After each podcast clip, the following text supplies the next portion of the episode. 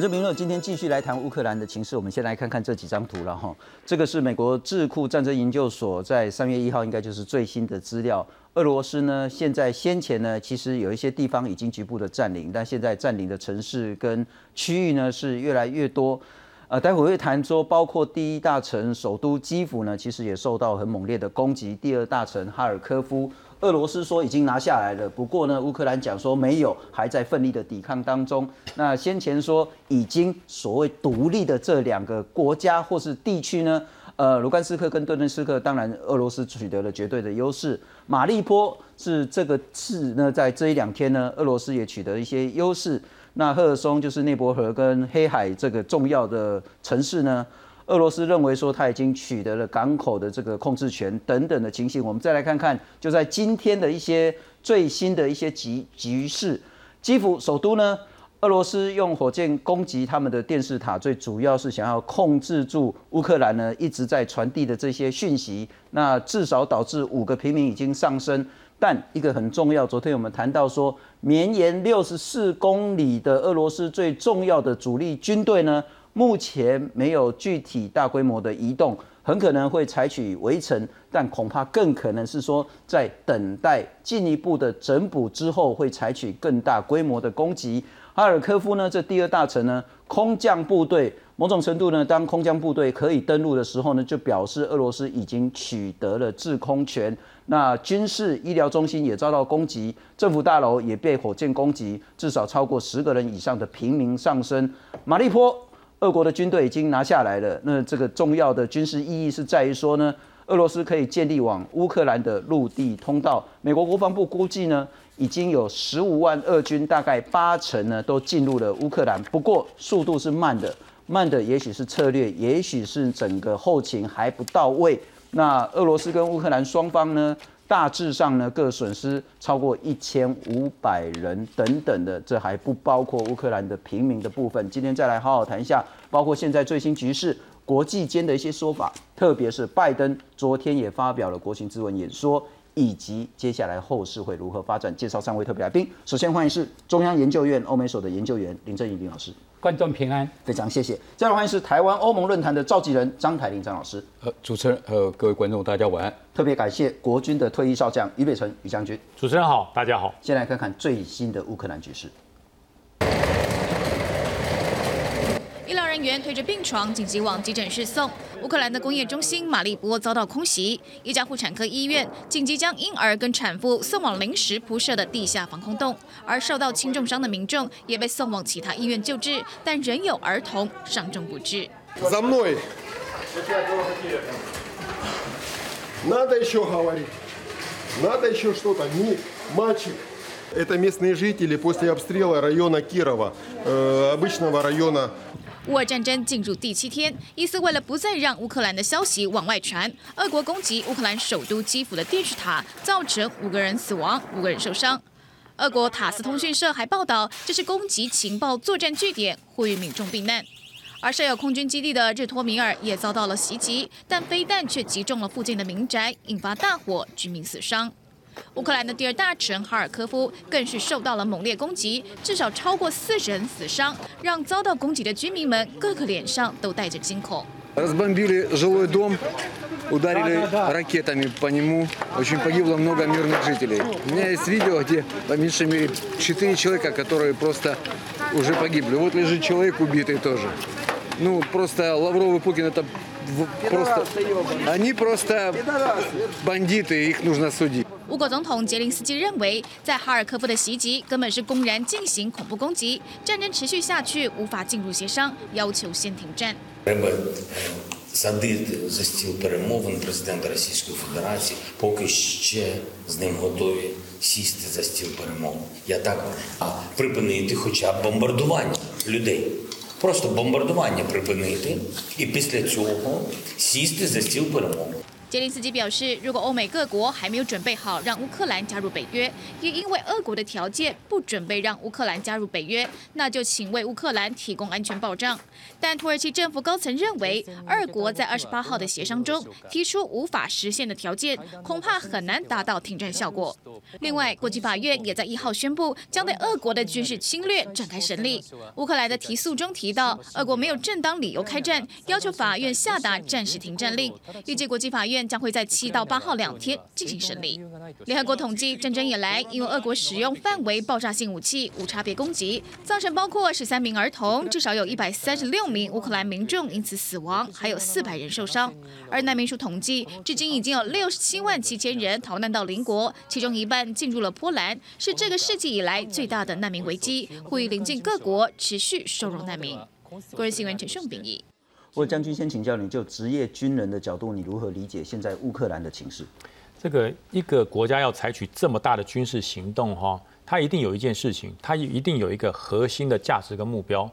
俄罗斯愿意接受到世界上认为他是一个侵略者的这种角色，而大批的进入了乌克兰，他的目标是什么？如果只是为了让这个呃卢甘比克跟这个顿内斯克两个共和国独立承认，我觉得这个目标好像太小了。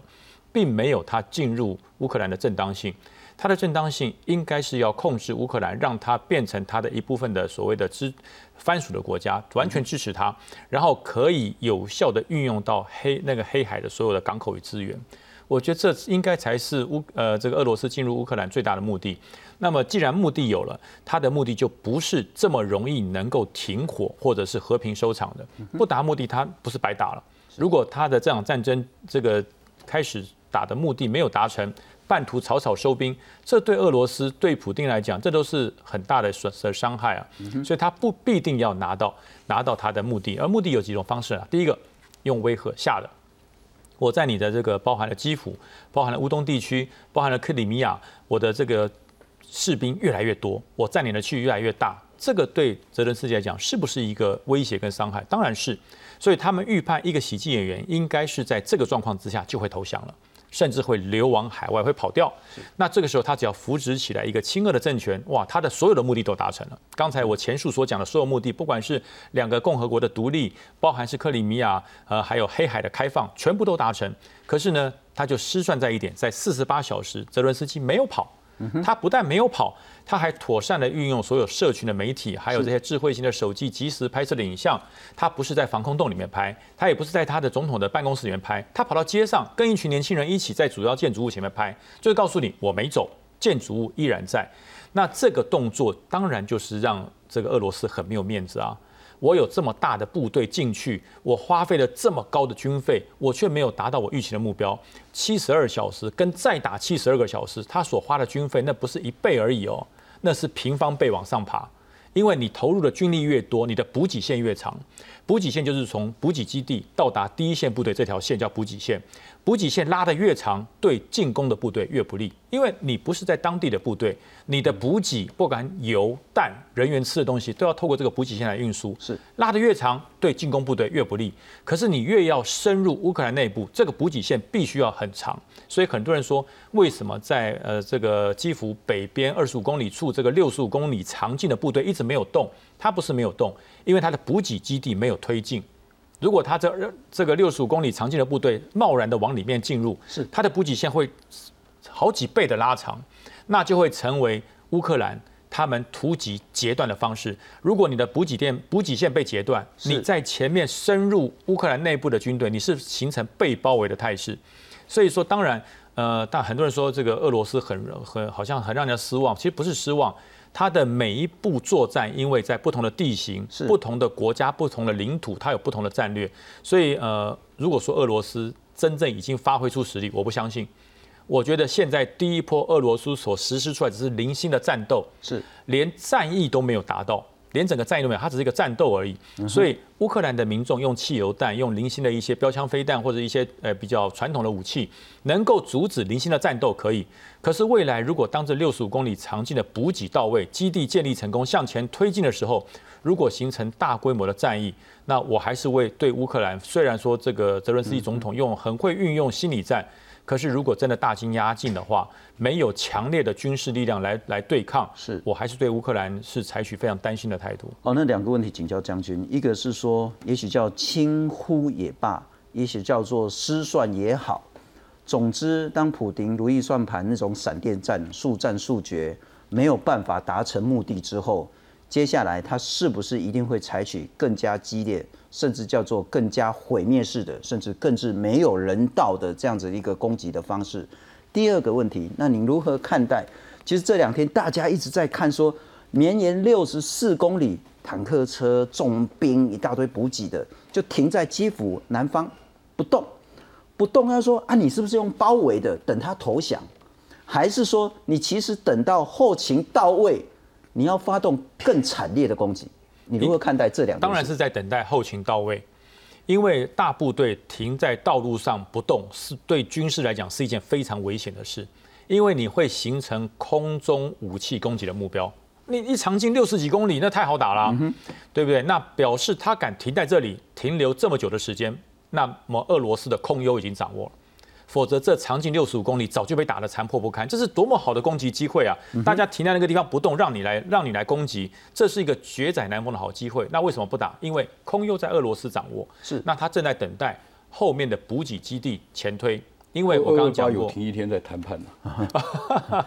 对，但是他是这个对这个对谈判也是压力。了解，也就是说，我的补给，我的力量不断的增加，不断的推陈。是，那你乌克兰凭你现在土法炼钢、革命的战法，能不能够扛得住我这个大部？大部队的接近，我觉得这是一个更大规模的心理战。不过，可能插播一个重要的讯息：美国前国务卿庞佩欧呢，刚刚已经抵到抵达台湾。我们来看看，这个是他现在正在说话。那其实也谈到说，在这个极为关键的时刻。昨天呢，拜登派遣了极为层次很高的这个特使团来台湾。那今天也跟小英总统见面。那现在就在这个时候呢，庞培奥呃前国务卿呢也来到台湾。这个对台湾来讲，当然是一个非常重大的讯息。再补充一点是，刚刚张老师也有谈到谈判这件事。对，本来大家在预期今天会有第二次的谈判，但没有。那俄罗斯方面说，我都很想谈；乌克兰方面说，除非第一个你停战。第二个，你要有具体要谈什么，不要像第一次一样什么东西都没有的时候。那因此呢，会不会有第二次的谈判？现在还不确定。抱歉，请教一下林老师，你如何看待现在局势？呃，现在的局势就是拖延啊，不过拖延，呃，俄罗斯下一波的攻击的行动，呃，都在准备之中。好，所以这个拖延的过程里面。啊，包括我觉得谈判，那也是一种的拖延啊。那可以看得到，就是说，包括拜登总统他在美国国会提到的，美国已经准备好了，好，呃，准备好，呃，他有特别提到百分之三十的卢布，就是俄罗斯的货币的贬值，百分之四十俄罗斯的股市啊的的低空哈就下降。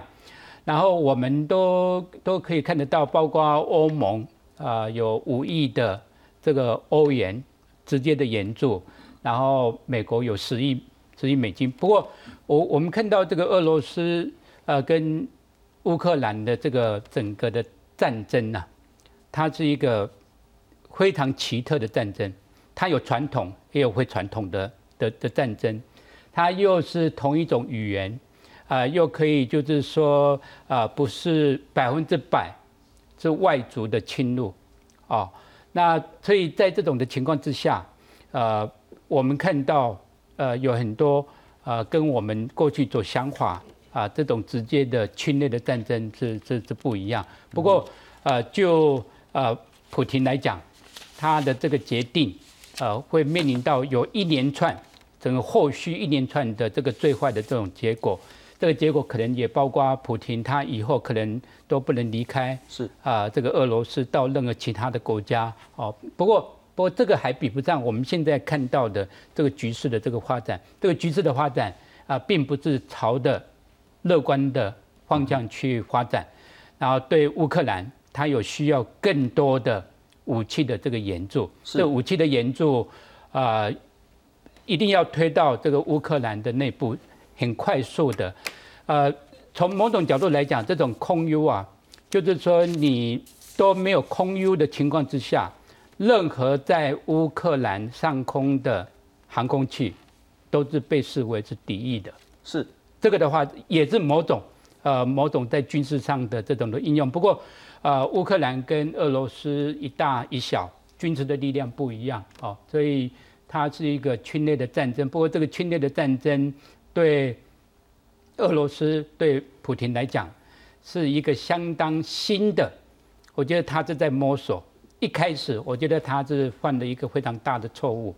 他非常有信心，认为只要是斩首，嗯哼，只要杰林斯基被斩首，是，然后整个政府啊，包括领导人的不见以后，啊，应该就有局势的改变。不过很显然不是这样子，俄罗斯是在在后下一波的啊更多的准备，所以这也考验到包括美国、包括欧盟哦啊，包括北约是，然后他们如何去协助。这个乌克兰又不要派兵在乌克兰的内部跟俄罗斯的部队直接的战斗，是是是。不过也许普廷想的是说，就很像阿富汗一样，哎，打一打，塔利班突然执政了，然后呢，原本的总统就跑掉了。很显然，乌克兰不是这一回事。但我还是请教张老师，您对欧盟深度的了解，因此，俄罗斯普廷是否真的是像将军所说的，他要的远远不是所谓的那个顿巴斯地区？那两个地方成为他的藩属而已，他要的是整个乌克兰。呃，这个其实呃，主要的呃，当然我们讲的讲讲有这个近因原因啦。那主要这个呃战争的侵略战争，最主要的一个近因就是那个北约嘛。是，哎，因为还是一个北约的贞洁。那么所以呃，最主要是那个呃，普京他希望这个泽连斯基这个呃乌克兰总统啊，或是乌克兰，他他不要这个呃，就是我们讲北约不要东扩，那他也不要接受。那么主要是乌克兰，他把这个在二零一八一九的时候，他把那个北约啊入线，像这些的都是点点滴滴的导火线，再加上乌东啊两边那个自治区里面，因为他是乌克兰人，当然有俄罗斯的呃人，但是那个乌克兰，比如说他在这个处处理族群这种问题的时候，他没有很顺利。我想这个都是大家了解的，所以才会有一些这个我讲的原因、静音的这种问题。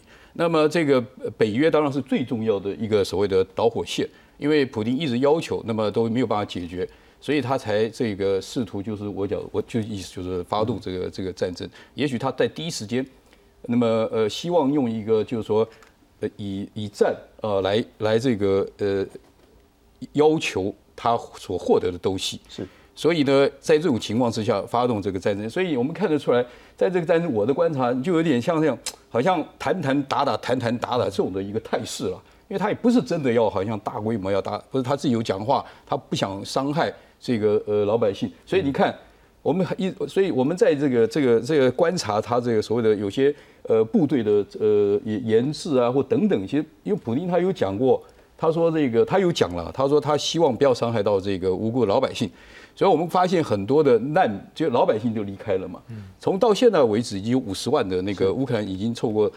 波兰的西边一直进去，就那难民的潮，而且欧盟也一直一直在讲要接受。那现在有一个呃关键就讲了，打到现在的话，那么这北约因为当然那个呃二二八的一个谈判没有结果，那么现在当然这个呃泽伦斯基还是希望谈，看得出来他是蛮低姿态了，因为我想刚刚各位也讲过，在这个军事的力量上面是非常悬殊的。那么所以就是靠着现在靠一个国际的这种制裁的力量。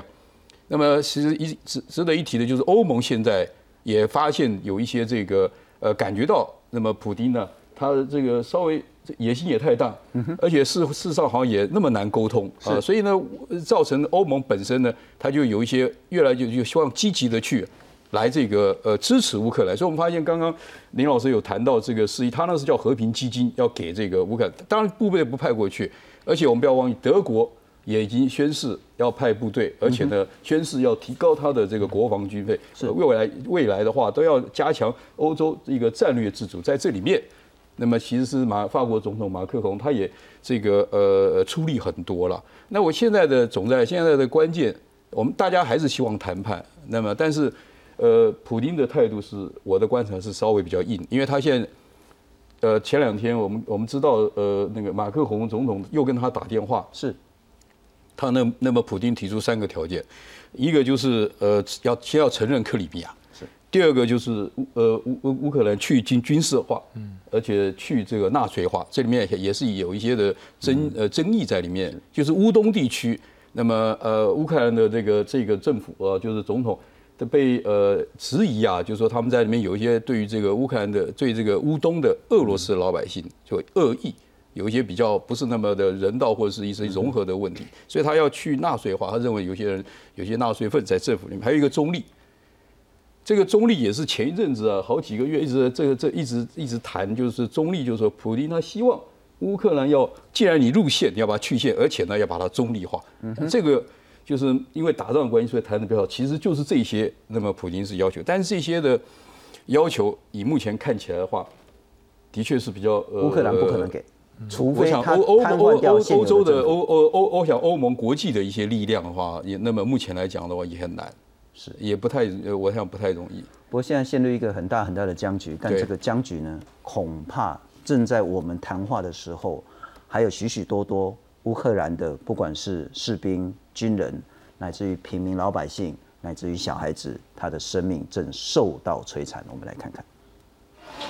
走到两旁排满病床和地铺，父母克难带着孩子过一天是一天。这里是乌克兰首都基辅一间儿童医院，担心遭轰炸，上周部分病床已移到地下室，收容人数也大幅减少。Uh, reduce number of pa patients, and if uh, normal time we have around 600 patients, now we have only around 200 patients. 让病况轻微的患者转院或出院，是怕俄军持续攻击下，医院随时得收治伤患，不得不控管人数。资源吃紧的不止医院，基辅街头少数有营业的药局，现在也排起长长队伍。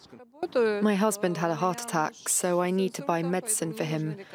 But not all the pharmacies are open. That it's unpredictable and it gives you all the time like up and down and up and down and 明知俄军导弹随时会落下，民众还是得出门，因为今天不买，不知道明天有没有机会。不过排队的不只为家人买药，也有人是为前线士兵购买物资。I was searching for like basic stuff, you know. Nobody was ready, so we guys asked me to bring socks. I was looking for socks, and those I bought something super expensive like. Twice as much as usual. 战火不停，物资危机就一天比一天高。世界卫生组织 WHO 星期日提出警告，因俄军攻击，交通中断，卡车无法运送医用氧气，生产商也缺乏原料。乌国多数医院的氧气恐怕在二十四小时内耗尽。他们正想办法协调，希望透过波兰的物流安全走廊，尽快将氧气送进乌克兰。公视新闻，徐婉宁编译。不过将军，我想请教您，刚也谈到说，俄罗斯很显然现在呢，它的那种主力跟重兵还没有真正用摧毁式的方式在攻击。但我想问的是说，尽管两国兵力如此悬殊，但难道乌克兰就真的必输无疑吗？这当然哈，呃，因为乌克兰是被包围的一方了哈，那它现在有一半的部分还是在北约的临接点，那但是乌东的势力如果无限扩大。那么乌克兰它的物资能不能够如期的获得？我觉得这是一个很关键的因素，因为呃，人家很多人说，呃，时间做得越长，对俄罗斯越不利。那相对的，对乌克兰也不见得有利啊，因为你整个国内的需求会越来越大，是因为你外面的物资进不来。你没有办法获得包含药啊、食物啊、能源这些的，你物资一定要进来，因为在乌克兰境内的人民他还是要生活嘛。是，所以大家可以看到，这跟我们典型对于战场的认知不太一样。我们典型对于战场认知是遍地烽火，大家都躲在地道里面，躲在防空洞里面。现在乌克兰并不是这样哦，它有很多地区它一样上街啊，它一样去排队去买东西、去采购物资，甚至还要把东西寄到前线去。所以这跟我们以往呃所有战争的印象完全不同。也就是说，它这个战争跟生活正在同步进行。那在同步进行的时候，如果当你的街道上产生了恐慌，你买不到东西，是你的物资的缺乏，那这个压力就会转嫁到乌克兰政府身上，因为你必须，你叫我们留下来的，你叫我们一起来，来为了保家卫国留在留在国内，呃，抵抗俄罗斯的军队。那可是你给了我多少资源？我要怎么继续守下去？是，所以说这才是俄罗斯为什么他的边境的部队一直在等待。他等待什么？因为他也要等待资源。他要围他多久？他要困他多久？他自己就要多少的资源才困得住？否则的话，呃，我就讲嘛，两国交战一定是各伤五百。可是呢，被围的永远会吃亏，比围人的来来的多。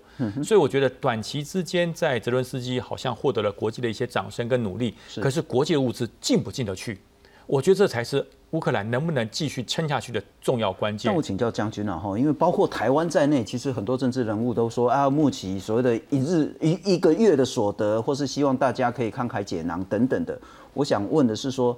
全世界其实现在有越来越多国家跟越来越大的力道要来声援支持乌克兰，这些物资真的没办法在现在的局势，特别是那种大陆的之间的这种战争，很难送得进去，不管是医疗物资、金钱、军援吗？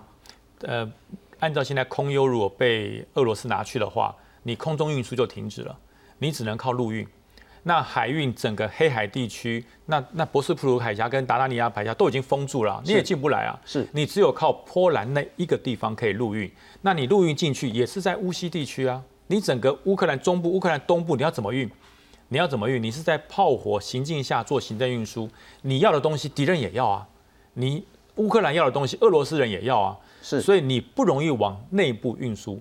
所以，如果这个战争持续下去，它是势必一定要向西、向乌西地区来移动，这样打一个把整个战场纵深拉大，长期的抵抗，等待一些国际正义。可是国际正义现在迟迟不介入的话哦，那乌克兰时间拖得越长，它的苦战会越影响，因为是资源跟资呃需求的问题。我们先不谈国际现实了哈，我们就谈现在在乌克兰所发生的事情。当然做得到做不到那其次。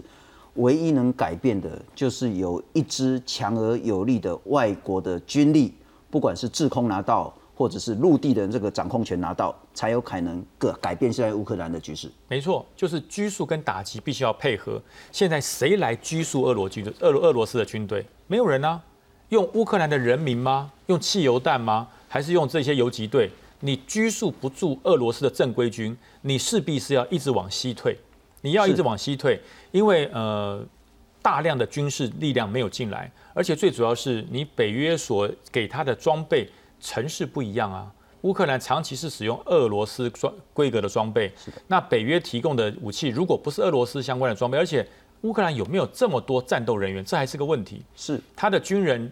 经过了消耗，经过了这个损耗之后，你要如何在短暂的时间之内，经过临战训练，让他变成一个合格的战斗员，可以跟俄罗斯的军队去抵抗？是，我觉得这才是后续乌克兰如果要长期，你说半个月甚至一个月以上跟俄罗斯军队对抗，我觉得最大的难题是在这里。不过，当然这两天大家看到说，真的是很感人，也让人家很伤心难过的是说，很多很多平民老百姓自己用肉身去挡坦克、去搬地雷等等的这些。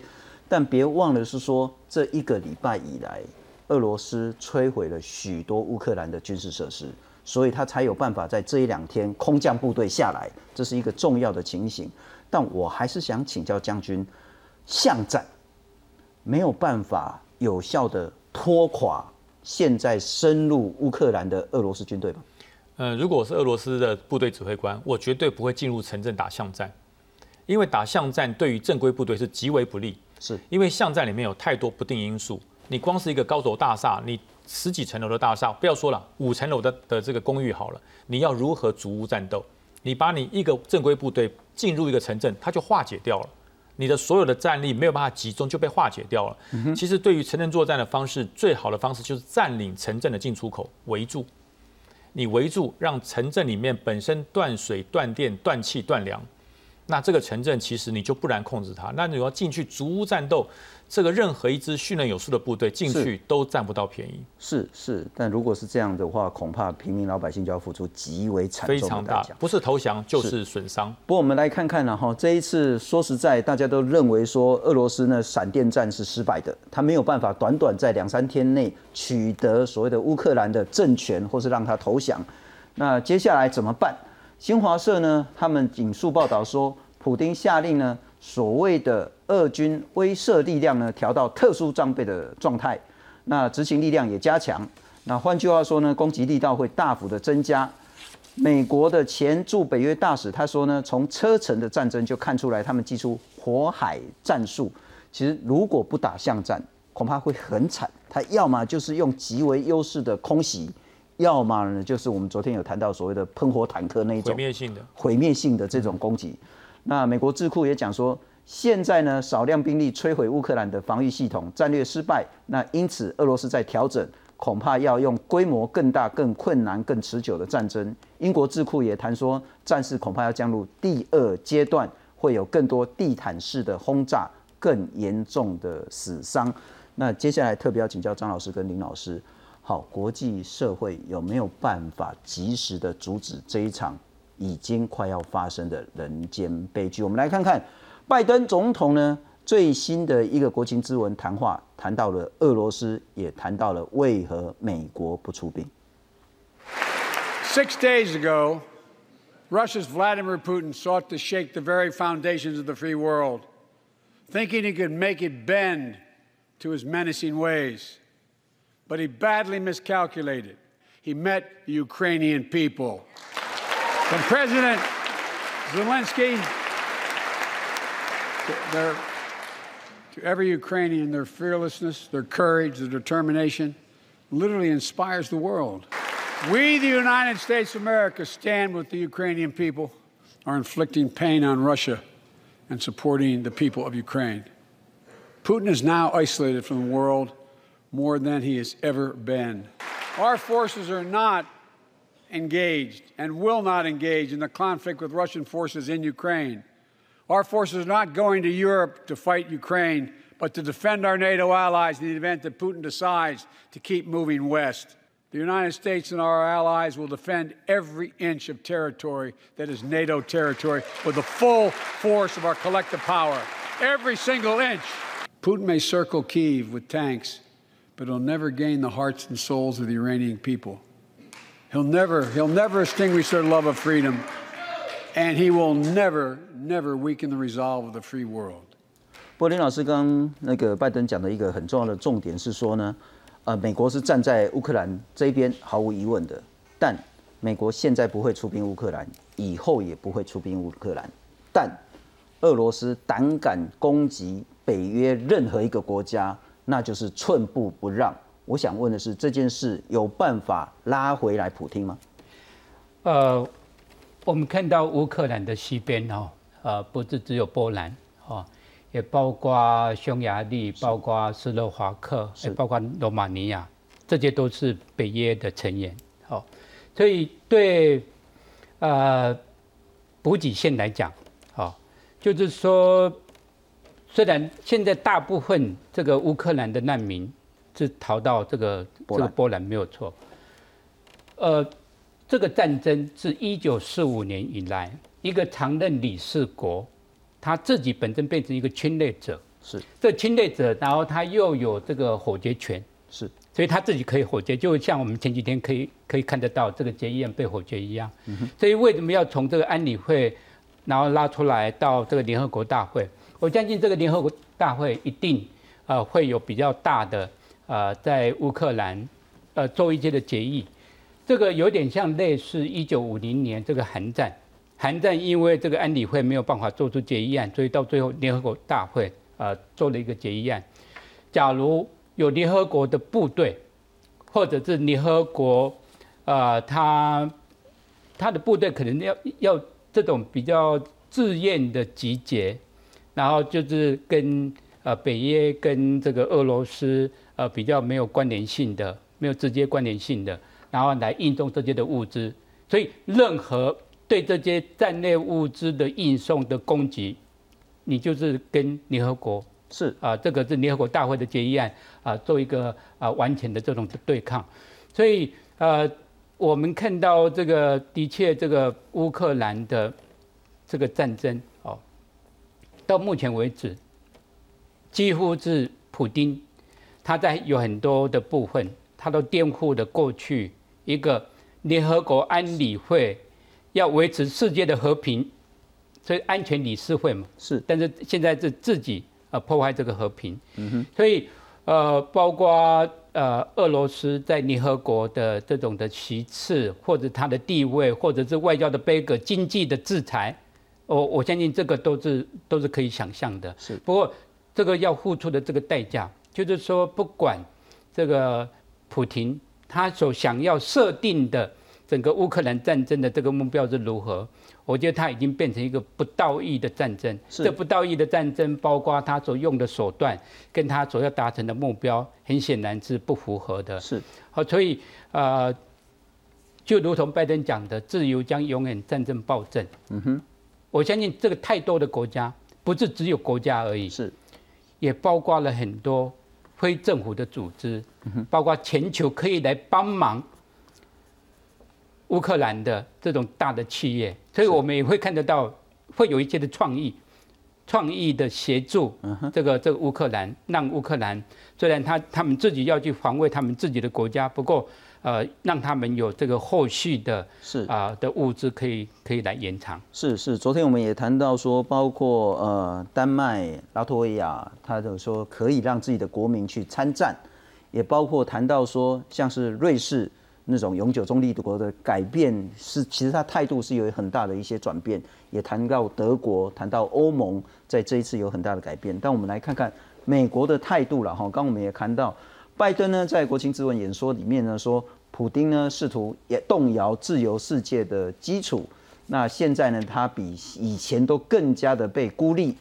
那现在包括美国跟其他的大国呢，都切断了俄罗斯，也把俄罗斯呢踢出 SWIFT 的之外。那也禁止俄罗斯的航班进入美国领空，但他谈到说美军是不会进去乌克兰。但刚林老师有谈到一个很重要的是说，但普京，完拜登讲得很清楚，我们跟北约完全站在一起。因此，如果说北约的国家提供乌克兰补给，而你去攻击这样的一个补给的话，那恐怕就视同对整个北约作战。我再请教一下张老师。国际制裁当然，特别在金融上，一定会让俄罗斯付出极大的代价。但那是俄罗斯的人民，恐怕你无法去拉回来。普丁个人意志决定要作战这件事情，国际有办法有更大的空间吗？当然比较困难了。刚刚像你刚刚讲的那个，我觉得还是要区隔出来，不然的话，那个呃，应我应该如果你们讲个拜登讲这个北约的话，是我认为应该是拉回来，就是说他基本上我觉得，呃，乌克兰的问题是很严肃的。意思就是说，他一直讲他只保护北约的成员国嘛，是乌克兰不是啊，乌克兰不是，对，所以你再怎么打，他说我，所以大家拍手，他拍手当然拍手，我只保护北约成员国嘛，是。现在关键他没有讲到，那现在乌克兰怎么办？所以我觉得他这个避这个演说根本完全也是在糊弄跟这个呃，就是避重就轻嘛，人家就在问你要要怎么办，所以欧盟才会加重这个呃力道，而且都把这个北约的角色稍微比较呃淡化一点。总之，我讲说，只要我们不管在那边谈什么，这个战争都是可怕，都是很悲哀的嘛。是的，你不管是长还是短，这些老百姓就是受到受就受到影响。那现在讲这个，就是我讲这个北约的问题，为什么一直在这个一直在纠葛？因为其实，在前一阵子，这个欧欧洲和，譬如特别是我们马克宏了，当然我们这边也许谈的比较少一点。事实上，马克宏他做了很多努力，而且他基本上他不是一个反俄的，他是一个和俄的一个一个一个领袖。他上台以来。他都一直试图的，为什么？意思就是说，你这个乌克兰，还有是美国的立场很重要。我们现在一直讲美国，美国一直在 push 这个乌克兰，就是说要加入北约嘛，这看得出来，而且一直也承诺啊，美国一直在这个边境。那这个乌克兰。的问题就是我们常讲台湾，台湾其实我不太喜喜欢讲这一下子比台湾。他的乌克兰一样的问题，从这个冷战以后啊，他的这个立场，因为他本身比较这个就靠俄罗斯，所以他这个执政虽然他是一个民主执政的，大家都了解嘛，他一下是一个亲俄的势力，一下是亲这个西方美俄势力，然后一下因为为什么二零一四这个克里米亚还有这个为什么这个呃乌克兰内内内乱，就是因为他二零一四弄了一个二零零八弄那个公投说要加入欧盟嘛。所以东乌东的人反对，所以呢，才开始就是整个就是纷扰不休。然后呢，所以呢，再加上二零一四克里米亚，那么俄罗斯，所以在这个情况，其实我我是认为，美国在这个地方，呃，这个要扮演一个非常重要的角色是什么？你把它稍微讲清楚。譬如说，举举例来讲，现在大家都在有的时候是开玩笑说，现在就是拜登一句话嘛，你就跟他讲说，乌克兰。不要加入北约，因为这句话也曾经在马克宏跟这个普京在谈判的时候，这个都是有事实可以记载的。他曾肯定跟他讲说，现在呢，如你不要打仗，但是呢，乌克兰问题可以我们慢慢解决。怎么讲？譬如说，先他可以欧欧盟可以说服这个泽连斯基，因为我们知道他希望加入欧盟嘛，说服他说现在不要有这个北约的议题，就是说我们不要谈这个北约。那么然后呢，大家做一个，譬如说在一个协商，或者有一些呃步骤，但是呃双方都没有接受，甚至有一些阴谋论就传来，美国他们就是呃希望来打一场嘛。所以像这些的一些的这个讯息，其实是蛮乱的。是，那我们觉得还是希望能够坐下来，能够这个谈判，不要再有一些的战事，因为像五十万欧洲人也很痛苦，那个难民一五十万，这个已经出去从波兰，波兰很痛苦，这个钱怎么钱？要这个很很非常多的呃要安置嘛，其实我我是觉得应该还是就是呃不要一直谈什么为为就说呃要要拖得太久，还是应该呃希望当然就是不知道普京怎么想。不过我要同时问，希望他是我要同时请教张老师跟将军了哈。呃，刚刚谈到欧盟，很显然您刚谈到说那个俄罗斯在第一次谈判的时候的三个诉求，那乌克兰有两个诉求。我们上次也谈到，就是第一个诉求是立即停火、立即停战、撤军；第二个呢，就是希望乌克兰可以最快的速度加入欧盟。而乌克兰的总统呢，在昨天呢，也针对欧盟的一个临时会议发表演说。当然，所有欧盟的这些参与会议的人呢，都齐掌鼓励向乌克兰的总统致敬。这是否代表着乌克兰很快的就可以加入欧盟？我们来看看这一次呢？是台湾不，抱歉，是全世界呢有社群媒体以来的第一次全球第一次的大规模战争，而很显然，乌克兰呢在话语权上呢取得某种程度的优势。我们来看看。Мы боремося за наші права, свободу, за життя. А зараз ми боремося за виживання. 杰林斯基一号在欧洲议会发表视讯演说，展现乌克兰人民捍卫国家的决心。结束后，欧洲议员全体起立，热烈鼓掌，长达六十秒，就连口译员也数度哽咽。 事实上，起初外界并不看好喜剧演员出身的杰林斯基能够带领乌克兰渡过难关，甚至传出他离开首都基辅的传言。不过，杰林斯基立刻发布影片澄清，并强调他和官员会坚守国土。杰林斯基抗敌的决心，不止让他在国内的支持度突破九成，也争取到更多西方国家的协助，像是欧盟就破天荒的提供。攻击性武器给乌克兰。I will today propose to use the European Peace Facility for two emergency assistance measures to finance the supply of lethal material to the Ukrainian army. 在网络发达的现代，乌克兰被无情战火轰炸的满目疮痍，还有无辜民众死伤的画面，快速传播到世界各国。乌克兰人的无助和悲伤也蔓延到其他国家，像是这段影片：一名乌克兰父亲要将女儿送往安全处，分开之际，他忍不住放声大哭。这一幕让全球网友都心碎了。于是，欧美各国掀起反战、谴责俄罗斯的声浪，就连俄罗斯境内也出现抗议的活动。看来，这场战争无论最后谁胜谁败，率先发动战争的俄罗斯总统普京已经成为世界公敌。记者许春凤整理报道。霍将军，我不知道您怎么样看待，但是这个很可能是人类史上第一次在一个国家里面发生被侵略的战争。全世界所有人都可以当时及时的看到那个国家发生什么事情，那个国家的平民老百姓，他可能哭泣，可能受伤，可能死亡。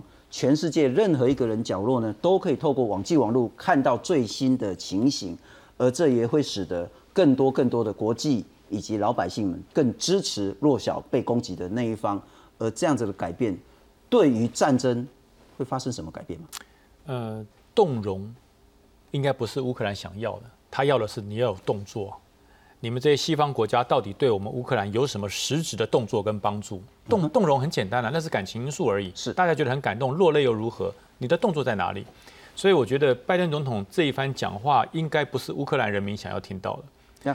乌克兰人民想要听到，应该是你实际对我的帮助。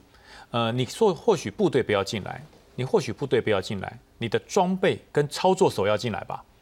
你否则你提供给我装备，我没有人会用。短时间之内我没有办法发挥战力，我如何去保卫国家。你要提供给我的一些相关的仪器设施，还有一些生活必需品，你要主动运补到我的国内，而不是叫我派我到边境去接，那是两件完全不同的事。如果真的大家有所动作的话，是直接把所有的补给品、武器、装备需求，还有粮墨，直接运到基辅，运到每一个需要这些东西的地方。我觉得这才是乌克兰人民需要，因为乌克兰人民很清楚，我的仗我自己打。按照现在这个状况，要北约直接介入乌克兰这场战争，按照拜登的说法是不可能的，不可能介入，因为美国不介入，其他国家不会介入嘛。那可是呢，你要给我装备嘛，你要让我乌克兰的人民展现强而有力的争自由、争人权、争这个相关的我的权益的这些，你也给我东西啊。你们这些人对我这么感动，被这这个被总统被这个泽连斯基讲的这么感动，那你的东西在哪里？然后呢？后来呢？只是感动。感动我不要，你赶快把动作给我，你给我东西，实质的需求，我觉得这才是让乌克兰真正能够对抗俄罗斯这个所谓的侵入侵政权一个最好的方式。是，所以动作赶快到，否则乌克兰每一天都在等待，因为他的人民呃医疗物资不足了，水源不足了，食物不足了，到后面如果连燃料都不足了，是留在里面继续保家卫国，不管是百姓也好，军人也好。他怎么坚持下去？是是是，不过我请教一下林老师了哈，就是说其实大家也都很矛盾，呃，我们也不期待说每个国家发生什么争执的时候，美国就要出兵，导致要去去出兵别的国家，但这个时候可能还很多人期待说，美国你该出兵了吧？你如果不出兵，北约通通没动作，都只是说我提供你武器啊，我提供你钢盔啦，第一个能不能送进去是一个问题。第二个，你提供之后，它能不能用，又是一个问题。第三个，用了之后有没有办法制止俄罗斯的军队，是一个更大的问题。我还是想问，美国现在的政策是不是被他的民意，还是法令，还是国际间之间的什么样的约束，而使得他真的无法出兵吗？我我觉得最重要是去年的八月才退出啊，这个阿富汗是啊。然后一个十六年的战争才刚刚结束，然后我们看到又要另外一场的战争，所以啊，不要涉入啊一个非北约成员国的，嗯哼，的的一个战争。但是北约它是一个集体防卫的组织，是，所以啊，他把这个乌克兰跟北约实际上是把它连在在一起的，并不是直接把它把它分开来，也就是说。所有的军事的战斗就是切在这个这个乌克兰的的境内，不要让它就是波及到其他北约的成员国。不过，呃，对美国来讲，他要来协助乌克兰，我觉得他有很多的方式，是有很多的资源。呃，美国还是是北约呃这三十个成员里面最主要的领导者哦，所以他可以号召。其他非北约的成员国，假如有这么多的国家，然后在这场的战争里面看到他们必须要站在乌克兰的一方，是，我觉得他们实际的援助，还有他们想到的一些的方法，就就不会枯竭。所以啊，除非除非就是说啊，美国他也没有这个意愿啊，在像过去怎么怎么车臣啊，还有其他过去我们知道就是说俄罗斯呃。在十五个加盟的共和国，它是最大。然后它跟乌克兰又是从一九九一年就开始，不管就是我们刚刚所谈到的这些的问题，包括啊核子武器的问题，包括这个要不要加入这个西方的问题，啊，包括要不要加入这个啊独立国协的问题，这个已经从一九九一年以来就已经开始开始已经有了。所以现在我们可以看得到，在这场的战争里面。美国他会去思考，他如何用他的力量。嗯哼，这种的力量的话，不是靠只有靠他自己，是因为美国只有靠自己绝对没有办法。他只要能够结合欧盟，他结合其他的国家，我我相信还是有很多可以来协助乌克兰的。也许用辗转的方式，就是透过北约其他的成员国，然后提供武器，提供什么样子的一个更直接的协助。但就不是用美国直接派兵到乌克兰，但我还是请教一下张老师了哈。呃，刚我们谈到说那个乌克兰总统在欧盟的那场演说，全场起立向他致敬，那意味着乌克兰就可以很快加入欧盟吗？如果是，那会有什么改变呢？呃，应该刚刚这么那个大概乐观。就是基本上呃还是一个比较呃精神的一个鼓舞啦，呃还是一个还有一个就是呃打气，因为呃目前的这个呃情况来看的话，呃欧盟跟这个乌克兰的关系，想要就说变成呃开始推动加加盟这些都呃可能短期还太太远，因为欧盟它本身它有它是一个。呃，多层次、非常复杂的这种的一些呃法律的这种制度，是。第一个你要进入进去，你就要有好几个条件，比如说你要呃这个所谓经济跟政治条件。举个例来讲，它有所谓的哥本哈根的门槛啊。第一个政治就是你要政治稳定。那政治稳定，我们时常讲说你的政治稳定，以为是民主自由，说它不是，它还有一个族群要和那个呃和平的，乌东就不对了嘛。所以像譬如说这个政治还有经济的。那么乌克兰呃到目前为止，他为什么一直在所谓 Kenny 的候选人？因为它的经济还完全没有办法打入欧盟的这个所谓的高门槛，因为它的这个目前的个人所得啊，大概才三千块三千美金，比那个最后一名就是我们欧盟里面二十七国最后一名罗马尼亚差了四四分之一，所以它的经济也是很落后，所以这个是一个基本的一个门槛之外。嗯哼，那么还有呢，就是所谓的呃程序。是这个程序里面，欧盟程序是非常复杂，它的这个呃呃条条文里面需要你每个国家要去修你的这个国内法，你要修完以后才进去。除了这个欧，还有理事各国会员国理事会要通过，是执委会要通过，还有议会要通过。换言之，都要每个会员国来通但过。战争跟人道的危机会不会打破这些门槛？